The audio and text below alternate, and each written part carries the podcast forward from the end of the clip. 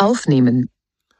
Hallo, hier spricht mal wieder der Mario bzw. Taljut mit einer neuen Podcast-Folge zum Thema Blind ist nicht gleich blind. Eines vorweg, wenn ihr Fragen, Kritiken, Anregungen oder mehr habt, schreibt mir doch gerne eine E-Mail an info at bl-mail.net. Nochmal info at bl-mail.net.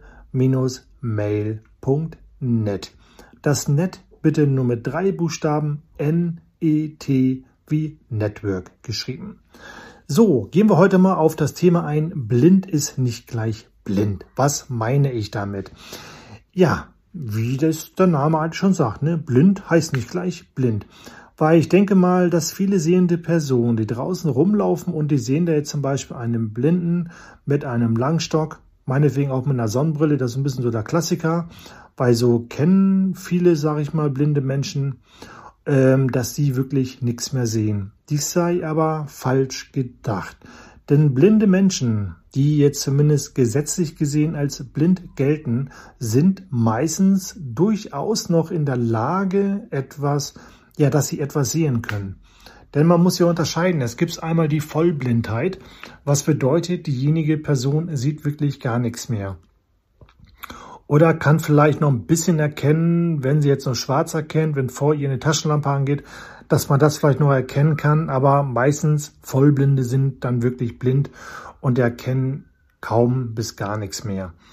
Ähm, dann gibt es halt diese andere blinde Kategorie, also die gelten zwar gesetzlich gesehen als blind, weil man muss das halt bedenken, wenn man einen Visus hat, also Visus ist ja quasi das, was derjenige noch sehen kann. Wenn man hier unter 0,5 oder 0,5 liegt, gilt man als gesetzlich gesehen als blind.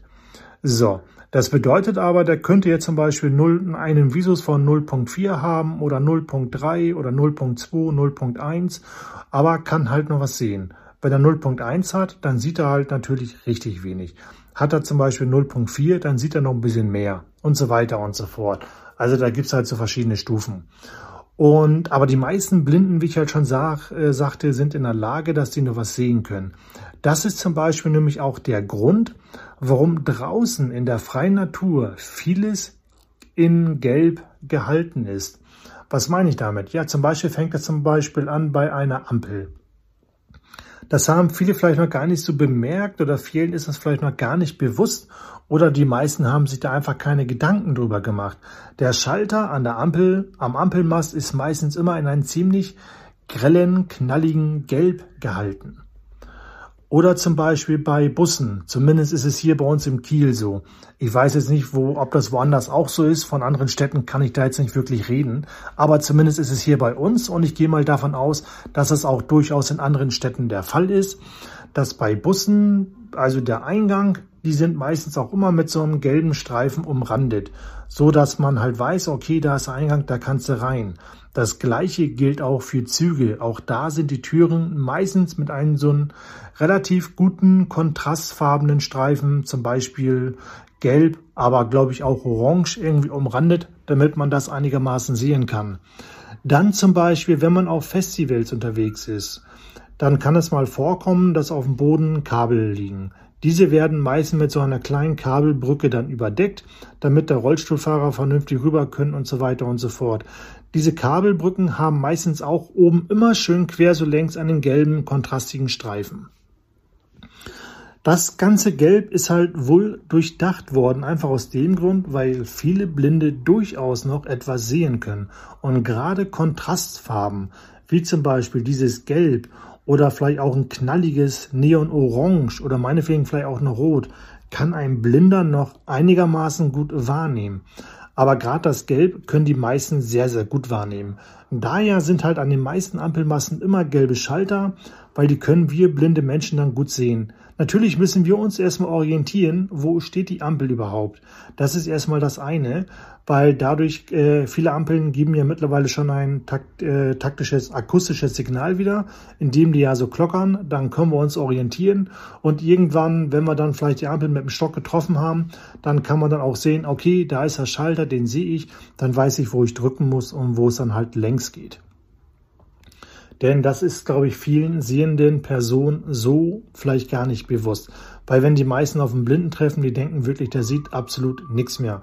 Weil, wie ich ja schon am Anfang erwähnte, mit dem Klassiker, ne, da kommt ein Blinder entgegen mit einem Stock, hat meinetwegen noch eine Sonnenbrille. Viele denken, der sieht nichts mehr und der geht halt so seines Weges. Aber wie gesagt, viele Blinde sind in der Lage, noch schemenhaft etwas zu erkennen, wie zum Beispiel diese kontrastigen gelben Farben an Ampeln, Schaltern oder bei Bussen, damit sie wissen, okay, da ist der Eingang, da kann ich rein und so weiter und so fort. Weil ich gelte ja gesetzlich gesehen auch als blind. Aber ich kann noch einige Farben kontrastmäßig erkennen. Zum Beispiel sitze ich jetzt gerade hier, nehme diese Podcast-Episode auf und ich kann zum Beispiel da vorne am Computer, kann ich das grüne Laken erkennen von meinem Greenscreen. Ne, das hängt halt so, das kann ich noch gut erkennen. Auch kann ich erkennen, wenn ich mit der Hand vor meinen Augen rumfuchtel. Auch das kann ich erkennen. Auch kann ich noch hell und dunkel unterscheiden. Ähm, was ich zum Beispiel jetzt aber nicht erkennen könnte, wenn jetzt einer vor mir steht, das kann ich wahrnehmen, dass da eine Person vor mir steht. Ich könnte jetzt aber nicht sagen, steht jetzt ein Mann oder eine Frau vor mir. Hat er kurze Haare, hat sie es, wer auch immer, lange Haare, was hat die Person an und so weiter und so fort, könnte ich alles nicht sagen weil ich es nicht erkennen kann. Ich kann es halt wirklich nur schemenhaft erkennen, dass jemand vor mir steht, aber halt nicht, ähm, kann nicht sagen, wer gerade vor mir steht. Es sei denn, wenn die Person anfängt zu reden, dann kann ich es erkennen, okay, ist eine Frau, ist ein Mann, ist es eventuell ein Freund, ist es eventuell eine Freundin, die ich halt kenne, ne, weil Stimmen prägt man sich ja ein und dann kann man dann ja auch daran sich danach orientieren, ach, hier, du bist es und hast du nicht gesehen, dann weiß man, wer es ist. Ja, und viele Blinden geht es letztendlich genauso, dass sie genau in diesem Bereich halt schemenhaft noch etwas sehen können. Und deswegen dachte ich mir, mache ich mal diese Episode, ne? blind ist nicht gleich blind, weil das bei vielen Sehenden doch, glaube ich, nicht so ganz bewusst ist, warum diese Schalter halt immer so alle gelb sind oder warum zum Beispiel diese Kabelbrücken so leichten gelben Streifen oben drauf haben oder bei den Bussen und Zügen auch das Gelb umrandet ist.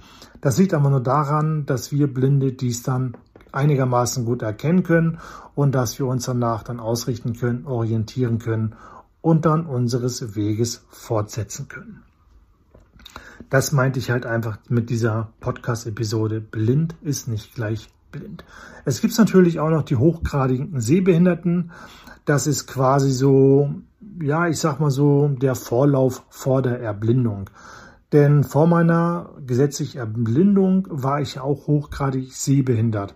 Da konnte ich noch wesentlich besser sehen als jetzt, aber da musste ich zum Beispiel, wenn ich Texte lesen wollte, sei es auf einer Einkaufspackung, da musste ich eine extra angefertigte Lupe benutzen, eine sehr, sehr starke Lupe, die für mich den Text sehr gut vergrößert hat.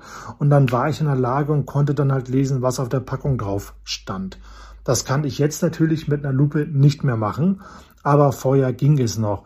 Wenn ich jetzt irgendwie was lesen möchte, dann nehme ich mein Smartphone zur Hand. Da gibt es diverse Apps, da kann man dann die Texte mit scannen und sich vorlesen lassen. Da gibt es entsprechende Hilfen und so weiter und so fort.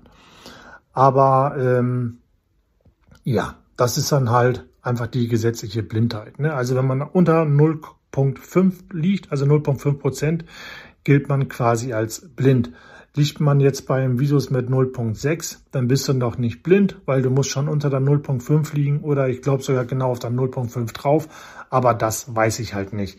Ähm, ja, und ich denke mal, damit war es das auch schon mit dieser Podcast-Episode, weil ich wollte euch nur einmal darauf hinweisen, was das konkret bedeutet. Und in meiner nächsten Podcast-Episode, dann geht's auf jeden Fall ins Eingemachte. Denn das kann sein, dass diese Episode vielleicht ein bisschen länger dauern wird. Vielleicht wird das wieder eine Aufnahme, die eine Stunde geht. Denn da werde ich mit euch eine Art Checkliste abarbeiten. Denn ähm, man wird als blinde Person, ich glaube, so werde ich die Podcast-Episode auch benennen, ins kalte Wasser geworfen. Denn wenn man jetzt zum Beispiel beim Arzt ist und der Arzt sagt, ja, du bist blind, dann hat der Arzt nämlich seinen Job gemacht und schickt dich nach Hause. Aber du als frischer Blinder weißt jetzt gar nicht, was soll ich denn jetzt machen? Weil da kann ich nur aus meiner eigenen Erfahrung sprechen. Man wird wirklich im wahrsten Sinne des Wortes ins kalte Wasser geworfen. Und darauf möchte ich ganz gerne in meiner nächsten Podcast-Episode einmal eingehen. Was ist zu tun, wenn man jetzt als blind gilt?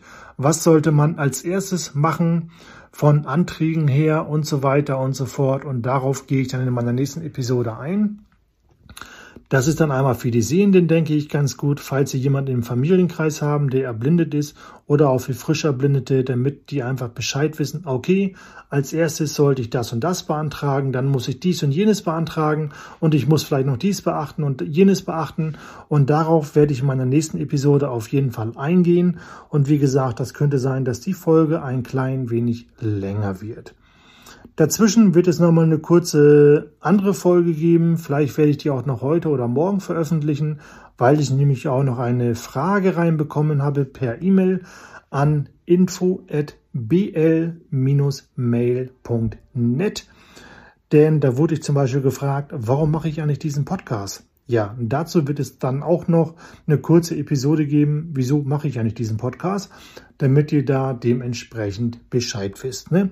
Also nochmal, wenn auch ihr Fragen habt, schreibt mir gerne eine E-Mail an info at bl-mail.net. Das war's, somit schalte ich wieder ab und somit bin ich wieder raus. Euer Mario, Schrägstrich, alias Taligrut. Ich danke auf jeden Fall erstmal herzlich fürs Zuhören und sage dann bis zum nächsten Mal. Tschüss.